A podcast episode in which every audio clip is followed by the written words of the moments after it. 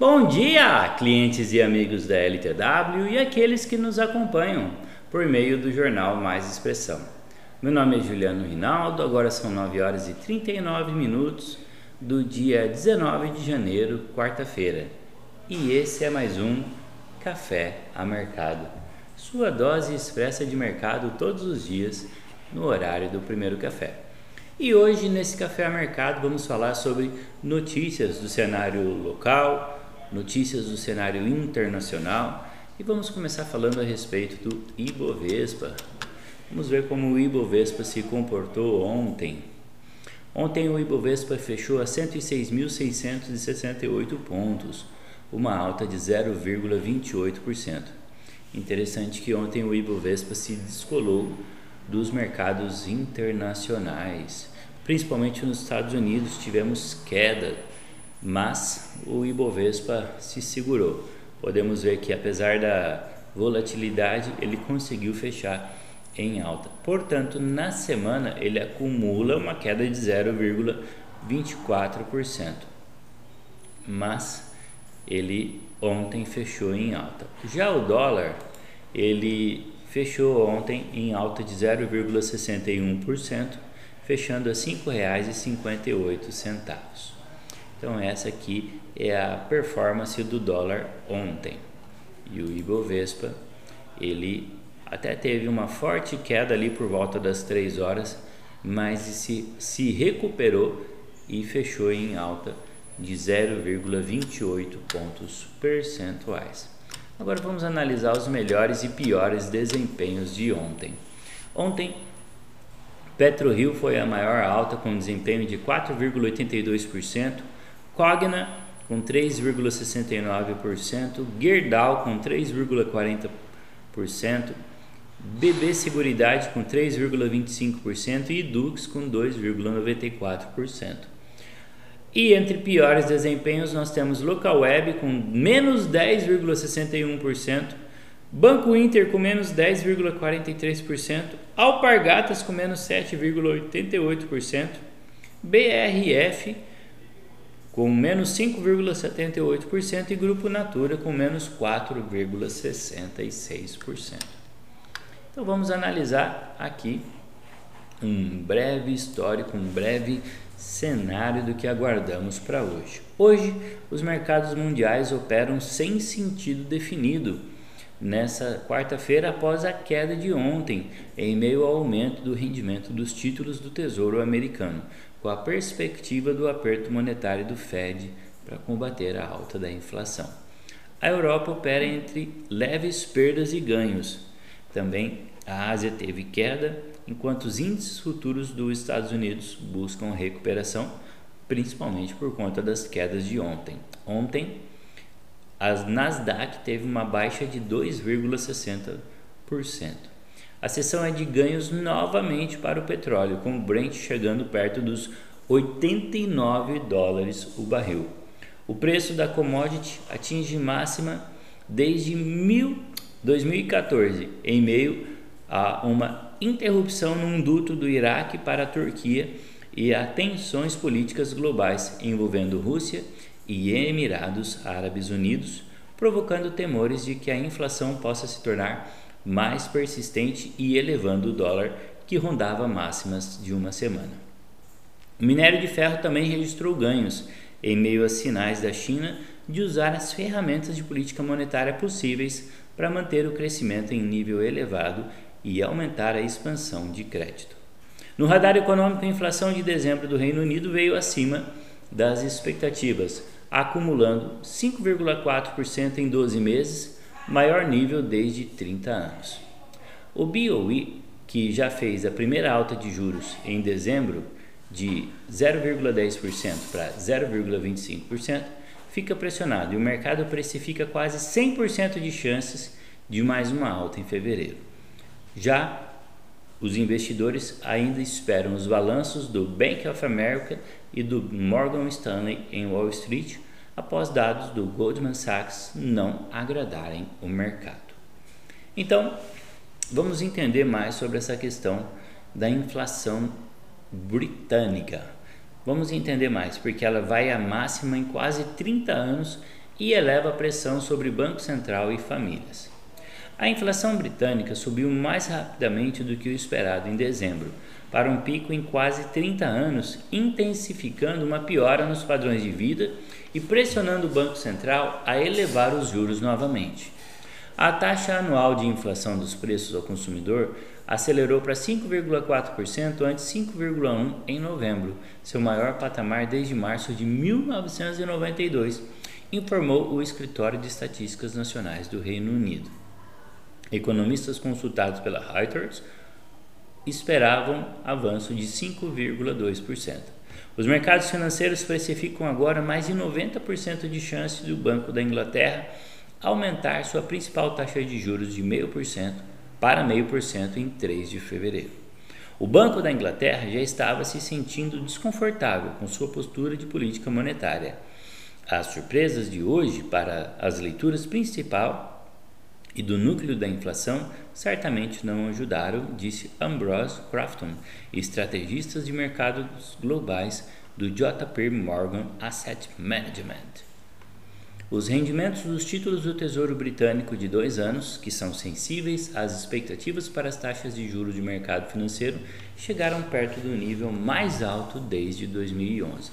Então, o que, que essa inflação faz? Ela eleva a pressão sobre o Banco Central e isso faz com que eles tomem medidas para conter essa inflação, porque está atingindo máximas históricas. Agora vamos falar do cenário local por que que, enquanto ontem bolsas internacionais tiveram quedas e a nossa bolsa teve alta? O motivo é isso aqui. Commodities salvam Ibovespa de queda sentida por pares internacionais. No mundo teve queda, mas como a nossa bolsa é uma bolsa predominantemente mantida pelas commodities, é isso que aconteceu. O Ibovespa conseguiu evitar parcialmente a pressão vendedora sentida pelos seus pares internacionais e fechou a sessão de ontem em alta. O movimento por aqui deve-se ao avanço das commodities. Em meio à alta dos rendimentos dos treasuries, os investidores globais se afastaram de ativos de risco e buscaram proteção no dólar. No entanto, após uma longa trajetória descendente para os ativos brasileiros, o apetite estrangeiro pelas ações locais vem garantindo alguma defesa ao Ibovespa, que no acumulado do ano exibe desempenho superior aos seus pares em Nova York. Enquanto os dirigentes do Fed estão em um período de silêncio antes da reunião da política monetária da próxima semana, o mercado de treasuries começou a colocar nos preços uma antecipação do ciclo de aperto indicado pelo Banco Central americano. Assim, os rendimentos dos títulos dispararam ao longo de toda a curva, com forte alta nos juros dos papéis de curto prazo, enquanto as bolsas de valores fizeram um movimento contrário. A inflação avançou no mundo, no mundo todo e trouxe uma antecipação na expectativa de alta de juros. Nós acabamos de falar do exemplo da Inglaterra. E normalmente, juro para cima costuma indicar bolsa para baixo, porque o investidor ele vai buscar segurança na renda fixa. Se está pagando uma, um juro melhor, para que, que eu vou correr risco num ativo que pode ter queda? Os balanços que foram eventos positivos até o último trimestre também já não têm o mesmo fôlego por conta da alta de preços.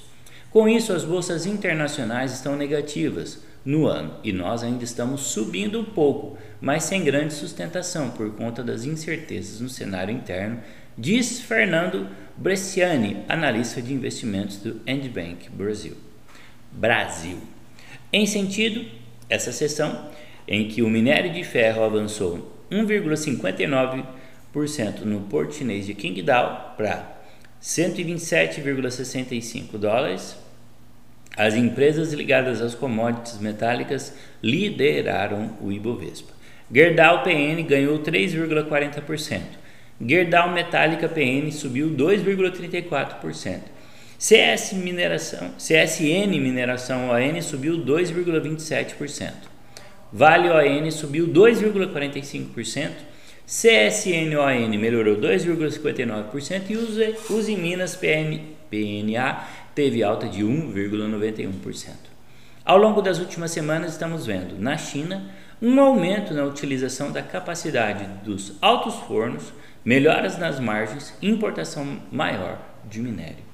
Sazonalmente, a China costuma aumentar seus estoques nesse período, visando mitigar as paralisações pelo Ano Novo Chinês e esse ano teremos Jogos Olímpicos também. Além disso, lockdowns pontuais para combater surtos de Covid-19 deixaram os estoques de aço mais baixos, diz Bresciani. Ainda na parte de cima do índice, em meio ao salto nos preços do petróleo para os níveis mais elevados desde outubro de 2014, com as tensões geopolíticas entre Rússia e Ucrânia e no Oriente Médio, as companhias do setor de óleo e gás ganham fôlego. PetroRio ON subiu 4,82%. Petrobras, PN ON subiram 0,44% e 0,35%, respectivamente. Então, percebemos que as commodities são as empresas que têm grande peso no nosso Ibovespa, portanto, mesmo com mercados externos em queda, nós conseguimos, vamos dizer assim, não cair. Agora vamos falar da atualização na Insight. Na Insight, uma atualização que nos chamou a atenção foi essa atualização na Embraer. Por que, que ela chamou a atenção? Quando você clica aqui, você pode ver o que mudou. Vamos ampliar e vamos ver o que, que aconteceu na Insight. Olha, um potencial de 40,85%, uma recomendação de compra 1. A Embraer anunciou dia 12 de janeiro uma parceria estratégica com a Air Nova, que consiste na compra das unidades industriais da Embraer Metálica e Embraer Compósitos, ambas subsidiárias da Embraer que são localizadas no Parque Industrial em Portugal. Então é interessante que você analise esse relatório, conheça o que eles estão fazendo, o que vai acontecer. A Aernova pagará o valor de 172 milhões pelas duas fábricas e espera que as fábricas gerem cerca de 170 milhões de receita adicional. Em nossa opinião, a operação faz muito sentido dentro da estratégia da Embraer em melhorar a estrutura de capital e buscar focar ativos mais core da companhia mas sem afetar a estrutura operacional.